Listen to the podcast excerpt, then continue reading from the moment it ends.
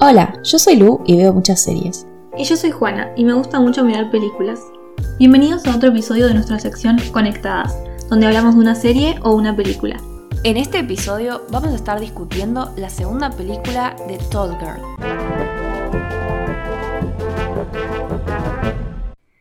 En esta película, Jodie, la protagonista de Tall Girl, Finalmente superó sus mambos con ser alta, pero tiene unos nuevos mambos porque le da ansiedad ser la protagonista del musical de la escuela. Básicamente ese es el resumen de Tall Girl 2. Problemas de típico adolescente, al parecer, según lo que vemos en Hollywood. Sí. Creo que la existencia de una secuela de Tall Girl es muy confusa por varias razones. Para empezar, porque la historia de la primera era re autoconclusiva. O sea, Judy sufría por ser alta, dio un discurso y ahora es la heroína de todos, que es lo que suele pasar en este tipo de películas, y listo. Después de ver la segunda creo que también es muy confuso porque el personaje no tuvo nada de crecimiento personal, o sea, sigue siendo la misma persona egoísta y quejosa de la otra película. O sea, esta secuela no ayuda en nada a su arco de personaje, porque como la película había terminado con ese discurso y con un beso, podíamos imaginarnos que después Jodie iba a crecer un poco, iba a ser feliz, iba a dejar de quejarse, pero simplemente nos confirman que no, sigue siendo igual que antes. Sí, el problema con el personaje de Jodie es que ella no está diseñada por los escritores, me parece a mí, para tener un crecimiento, o sea, ser un personaje que crece, sino que todo gira en torno a que ella sufre por supuestamente su gran problema en la vida, que es ser alta, básicamente. Claro. Sí, encima no solo es una persona que sufre, sino también es una persona que hace sufrir al resto. Sí. Creo que lo más evidente, por ejemplo, es que es una mala amiga. Lo era en la primera película y lo sigue siendo ahora. En la primera película yo ya hablé de cómo nos presentaron a Farida como su mejor amiga y este personaje solo existía para halagarla, defenderla y darle aliento todo el tiempo. Tipo, su única función en la primera película fue hacer eso. Pero Jodie se enojó con ella en un momento, cuando le llevó la contra en algo, le dijo, si no me vas a apoyar, mejor no me des más tus opiniones y no le habló nunca más y se empezó a juntar con los más populares sin ella. Y en la segunda película, uno dice, bueno, al final de la primera se arreglaron, ya está. Pero el maltrato no cambia mucho. Ahora Jodie, de vuelta, es súper popular, todos la quieren gracias a su gran discurso. y además de eso, consigue el rol protagónico del musical que va a presentar la escuela. Sus compañeros de elenco la invitan a una fiesta para conocerse, que es el mismo día que la cena de cumpleaños de Farida. ¿Qué hace Jodie? Ella podría no haber ido a la fiesta para no perderse la cena, o ir un ratito para no llegar súper tarde, o sea, después de la fogata esa que hicieron para, no sé, hacerse amigos. Pero no, directamente llegó a la cena una vez que terminó. Encima ni siquiera estuvo en esa fiesta conociendo al elenco, que se suponía que eso era lo importante. La mayor parte del tiempo estaba hablando con el coprotagonista, que lo podría haber hecho en cualquier otro momento porque ya se conocían. Sí. La conversación en sí, ponele, o sea, era importante para la trama, porque básicamente lo estaba rechazando románticamente. Pero ¿por qué no hicieron que pasara otro día? O sea, el único rol de esa escena en la película es hacer que Jodie quede mal por nunca priorizar a sus amigos y sobre todo a Farida. Y no le encuentro otro sentido. O sea, podrían haber coexistido estas dos escenas importantes para la película, el cumpleaños de Farida y la conversación esa, sin hacerla quedar tan mal.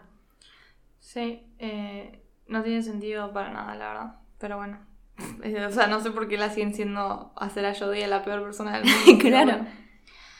Eh, para mí el único personaje que vale la pena en la película es Stig, que si no se acuerdan, en la primera al final quedó re mal por cómo trató a Jodie, que fingió que ella estaba obsesionada con él y esa fue la razón por la que se pelea con Dunkelman. En esta película, Stig se siente mal por su comportamiento e intenta ganarse la amistad tanto de Jodie como de Faria y de Dunkelman. Desde un principio Jodie lo perdona, que supongo que es como nos estaba intentando hacer creer que era re buena al final. Pero los otros están en absoluta negación a esto, a pesar de que Stick sigue viviendo en la casa de Dunkelman y compartiendo habitación, o sea que es la situación más incómoda del universo. Sí. Y lo que termina pasando es que convierten a Stick en el personaje más querible de la película porque se esfuerza tanto para demostrar que es bueno y que puede ser un buen amigo para que lo incluyan en el grupo que terminas apoyándolo, básicamente. Claro. Eh, por momentos es medio un alivio cómico, pero también es como en un buen sentido. Entonces termina siendo más, más que gracioso o ridículo, un siendo un personaje adorable. Eh, como que demuestra para bien que realmente le interesa volver a ser amigos tanto de Dunkelman como de Farida también.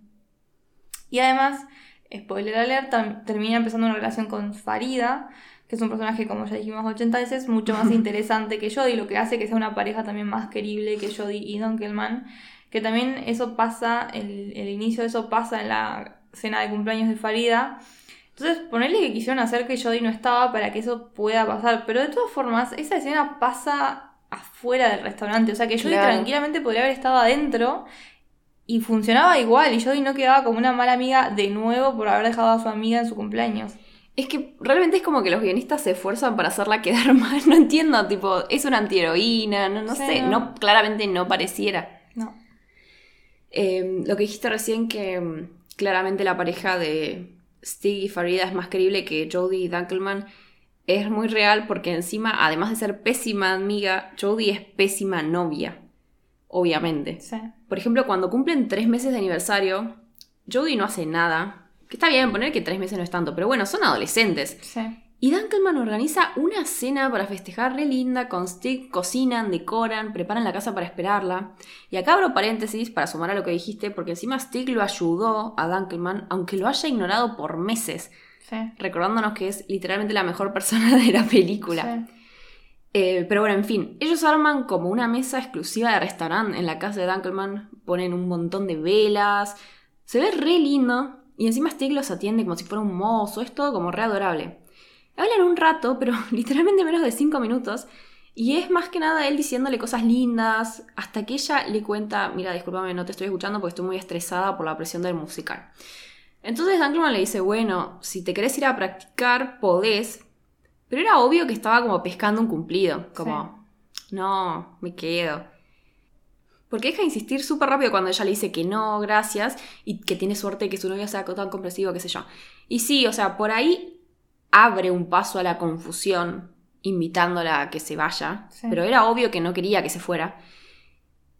Y es súper extraño entonces cuando Jodie le dice, bueno, sí, ¿sabes qué? Mejor me voy y se para y se empieza Pero a es ir. peor, ni siquiera le dice, bueno, sí, me voy a ir. Literal- Literalmente directamente se para y se empieza a ir. O sea, Sí, sí, sí, es verdad. Tipo, le dice eso, sos un, hombre tan- eh, un novio tan comprensivo, qué suerte que tengo, y se empieza a parar.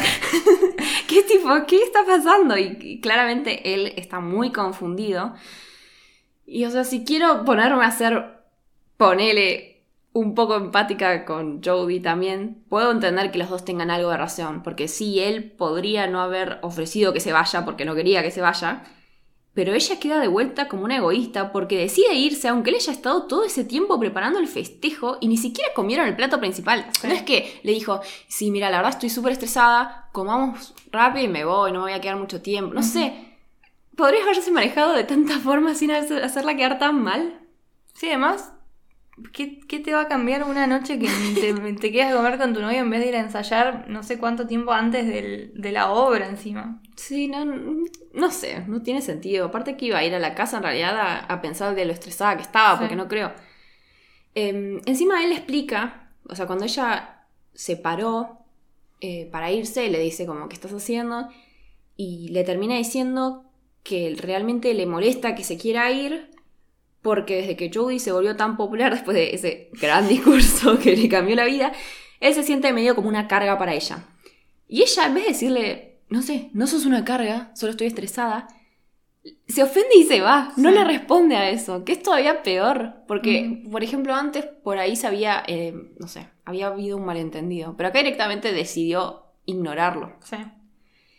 Se pelean de esta forma antes de que pase la media hora de la película y recién se arreglan al final. Y en el medio aprovecha que tiene un millón de pretendientes y hasta se besa con uno. Sí, ah, también eso, o sea, de la nada. Es- eh, todo el mundo ama a Jodie y todos los chabones de la escuela quieren estar con ella, o sea, no tiene ningún sentido. Y encima hace todavía más difícil como intentar decir, uy, sí, pobre, es alta y la ven como un monstruo. Si todos los chicos de la escuela están enamorados de ella. O sea, los problemas solamente estaban en su cabeza, básicamente. Sí, es más, hasta en la 1 eh, tenía, tipo, estaba Dunkelman, pero también estaba ese chico amigo de los populares que estaba atrás de ella. Y ahora se suma Y otro Stick más. también. Es verdad, Stick también. o sea, había tres chicos ahí como desesperados por estar con Jodie y ella tipo, ay no, soy un monstruo, nadie me quiere. Y en la segunda, eso se le sumó un chico que en el medio de la cafetería la invitó a tomar un café y el chico de la obra. Sí. O sea, en fin, durante todo el resto de la película eh, mantiene una relación entonces súper tensa con Duncan, obvio.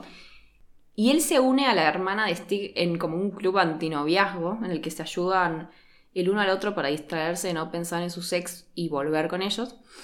Y en esa oración mencioné, creo, lo más irreal de toda la película, que es la presencia de la hermana de Stig. Porque, o sea, como Dunkelman no le habló a Stig por tres meses, los padres decidieron volar desde Suecia a su hermana para que tenga alguien con quien hablar.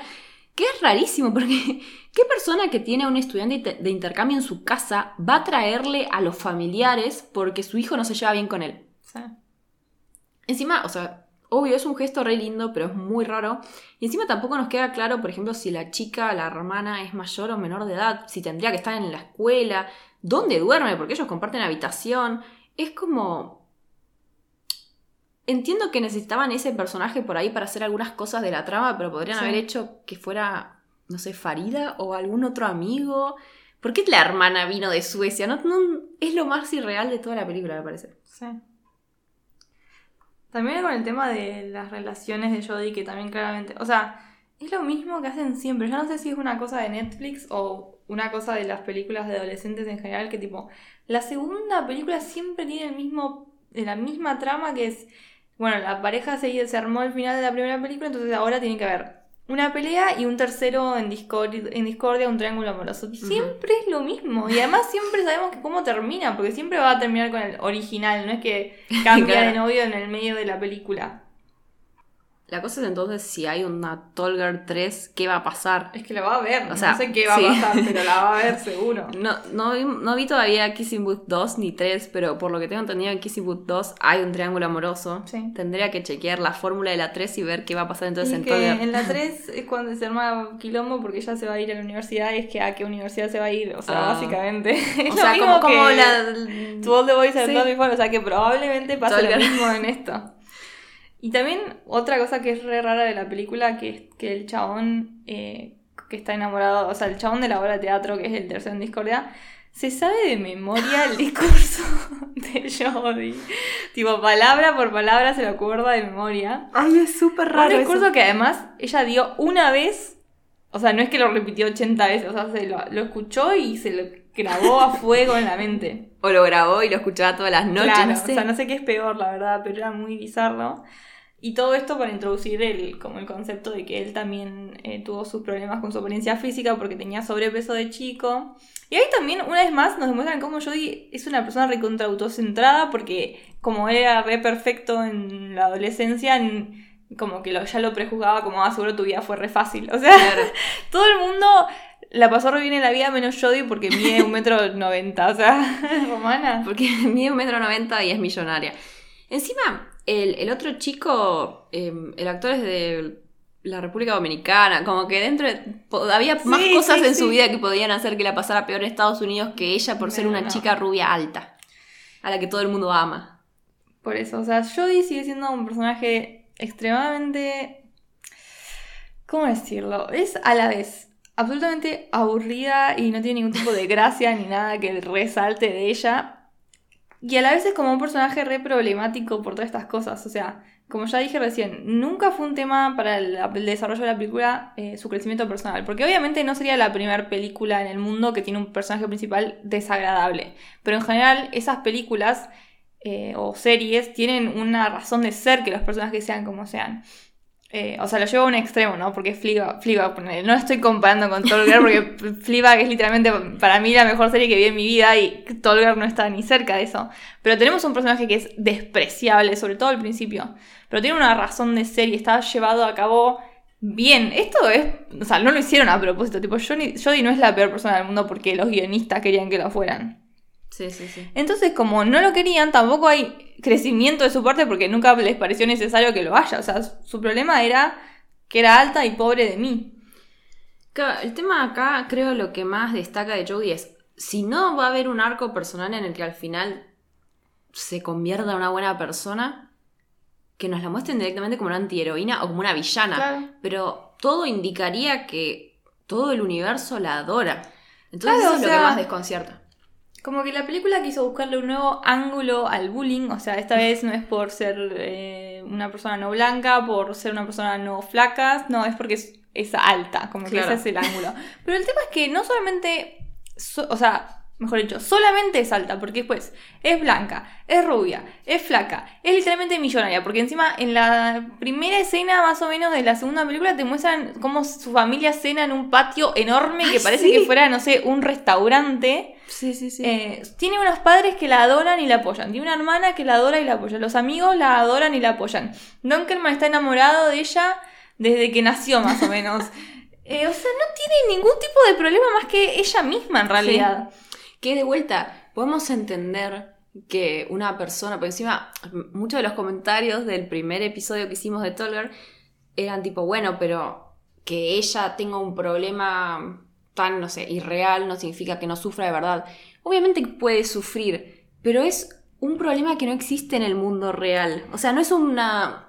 No es una discriminación sistemática que sufre como para que haga tanto problema por eso. En todas las oraciones incluía su talle de zapatillas, en lo que mide con diferencia de sus amigos. Era ya como obsceno. Entonces, si la idea de la película era hacer la típica historia de un personaje que a- a- enfrenta la adversidad, ¿por qué no eligieron que esa adversidad sea algo más coherente? Por eso, pero aunque vos sufras por eso, ¿no? Porque el sufrimiento es subjetivo y nadie te puede negar lo que vos sentís. Estamos de acuerdo en eso. Pero eso no quita que vos puedes ser una persona que sufra y que igual sea una buena, seas una buena persona y trates bien a la gente que te rodea. seguro, sí. Porque ese era el problema con Jodie. O sea, ella estaba recontra autocentrada en que su vida era una mierda porque ella es alta, entonces maltrataba a los padres por cualquier cosa. Mal- a la amiga la ignoraba y la maltrataba. A Dunkelman lo ignoraba y lo maltrataba. Todo siempre giraba en torno de ella porque ella estaba obsesionada con su altura. Entonces, no es solamente el problema que ella sufra.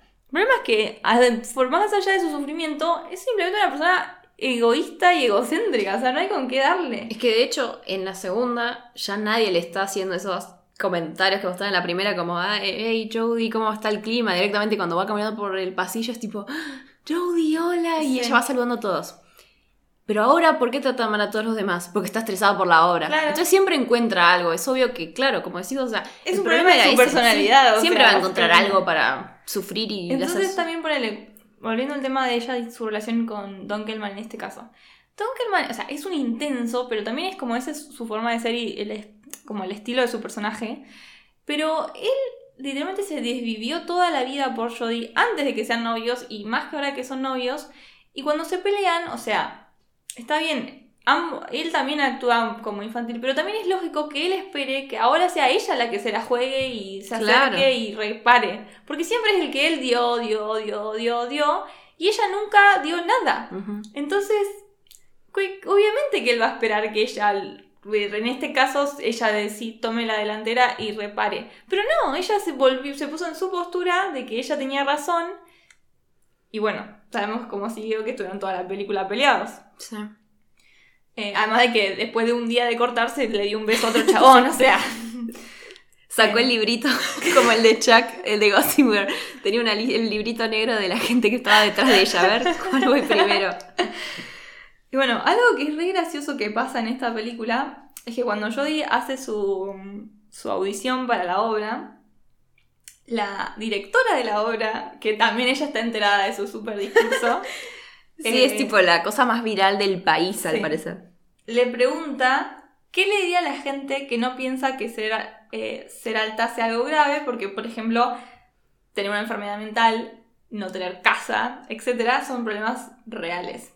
Que es obviamente la película haciendo referencia a las críticas que recibió en la realidad, ¿no? O sea, a la, los 10 millones de videos de YouTube que hay diciendo literalmente esto, como la gente tiene problemas reales. Sí, incluido el nuestro. Claro, incluido el nuestro, o sea, fue directamente una agresión personal. Pero para, perdón, te voy a interrumpir ahí. Yo cuando pasó esto, cuando la directora dijo eso, literalmente grité porque dije, ok, esto es la película asumiendo que es una película bizarra y van a cambiar el tono. No. Pero no, mantuvieron que realmente es un tema real el problema de ser alto. Claro, porque además usaron a la directora, pero para que Jodie de ahí pueda dar su opinión, que es la opinión Claro, de para los defenderse. O sea, la, defen- la defensa de la película, Claro. que es básicamente, sí, es verdad que esos son problemas mucho más graves, pero yo me sentí de esta manera y el- mi, mi sufrimiento es real, digamos. Que está todo bárbaro, pero ese no era el problema.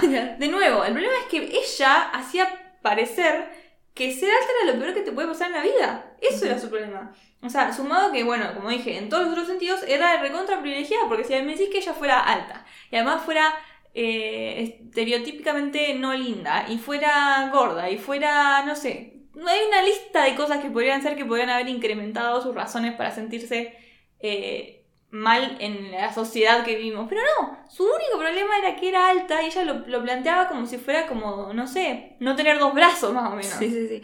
Encima, eh, ni siquiera los insultos tenían que ver. ¿Te acuerdas que en una escena uno se burla diciéndole como. No, no sos como Taylor Swift, sos, no sé, ponele Taylor Gigantona, no sé, algo así. Y es tipo, Taylor Swift también es realta, mira lo que sufre. Sí, ¿Entendés? sí. Como. Hasta la película. Si hubieran en la segunda película, con eso de la directora, haber asumido que la película era bizarra, habría sido mucho mejor. Porque me desconcierta el tono. O sea, no lo entiendo. No entiendo el tono. O sea, obviamente es una película de mierda. No es una película que está ahí nominada al Oscar. No, es- no tenía ese objetivo. Pero es muy confuso el tono. No entiendo qué se supone que los guionistas querían que sintamos sobre Jodie.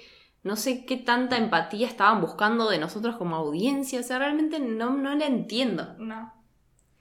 Eh, para colmo, eh, también con el tema de Dunkelman usan un tropo reconocido en el área del romance, que es tipo el tropo de la mala comunicación. Mm. Que a esta altura, o la falta de comunicación, ya nadie, nadie aguanta mucho ese tropo porque es como agotador. Tipo, siéntense, hablen y déjense de Claro. joder. O sea, es eso, básicamente, porque eso es lo que pasa durante la película. O sea, se pelean por una pavada. Va, no es una pavada, pero es algo fácilmente que se resuelve fácil. Eh, y no, y después usan todo eso para toda la película crear problemas entre Jodie y Dunkelman, básicamente. Sí.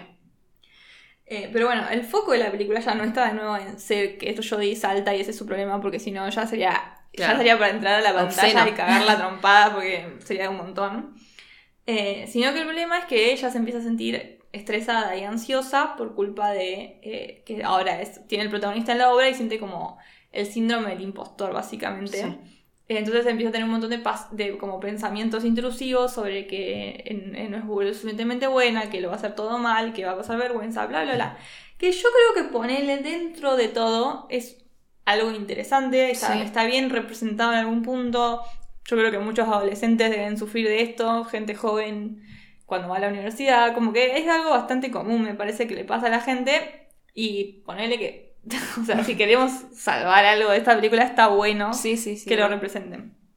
Yo creo que se va un poco a la mierda cuando ya es, cuando está por ser la obra, que es como el momento en el que ella se, o sea, como, como que supera esto en algún punto, que de nuevo no es tan fácil, pero es como que la voz, o sea, cuando yo pienso en mi propia voz que me agrede, o sea, es, está bien, es como diciéndome cosas negativas, pero de ahí a que la voz me empiece a hablar como si fuera otra Claro. personalidad, es como un montón. Ya eso es más preocupante. Es más sea, preocupante.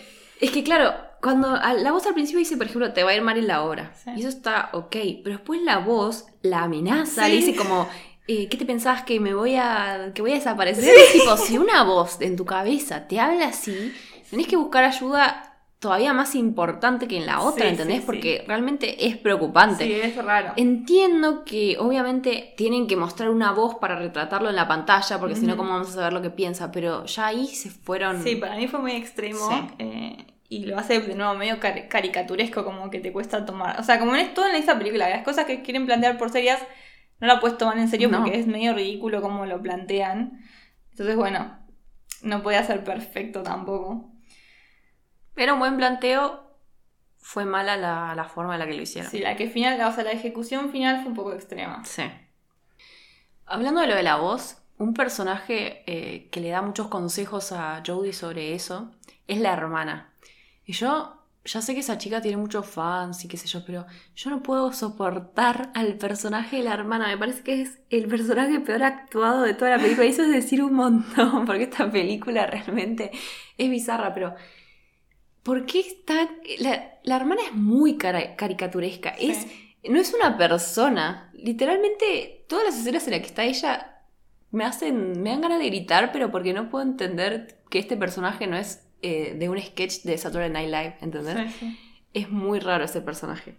Yo creo igual que así todo la prefiero a ella antes que a Jodie. O sea, por lo menos no es mala. Claro, además es como, bueno, en su caricaturización, aunque sea, te puedes reír. Porque como que el problema de Jodie también es que ella se toma muy en serio a sí misma. O sea, ese, ese personaje se toma muy en serio a sí mismo, que no es el caso de la hermana. Sí. Entonces es como, bueno, de nuevo, todo, literalmente todos los personajes son mejores que, Sí, sí, sí. que Jodie y se ponen todavía más en evidencia. O sea, en este caso, porque bueno, Stig demostró ser tipo re bueno y re tierno, y ah, qué linda Stig. Eh, la hermana, porque es re bizarra, entonces, aunque sea es graciosa. Ujú. Los padres son re, re bizarros, son entonces son medio graciosos por eso. Farida es una Farida, amor, bueno, por es- eso. es recopada. Farida, para mí, o sea, ella había dicho, me parece, que me parece un personaje mucho más interesante que Jodie para ser una protagonista, porque tiene más razones para haber tenido una experiencia negativa. No solamente por su color de piel, sino porque además tiene toda la experiencia con los padres, Mm. que es que en esta película se explora más, que es que ella quiere ser diseñadora de modas y los padres no ven eso como una carrera real ni Sí. posible, entonces ella tiene ese- esa problemática que quiere demostrarle a los padres que es capaz de hacer algo con eso y que le vaya bien en la vida y, y tener una buena vida.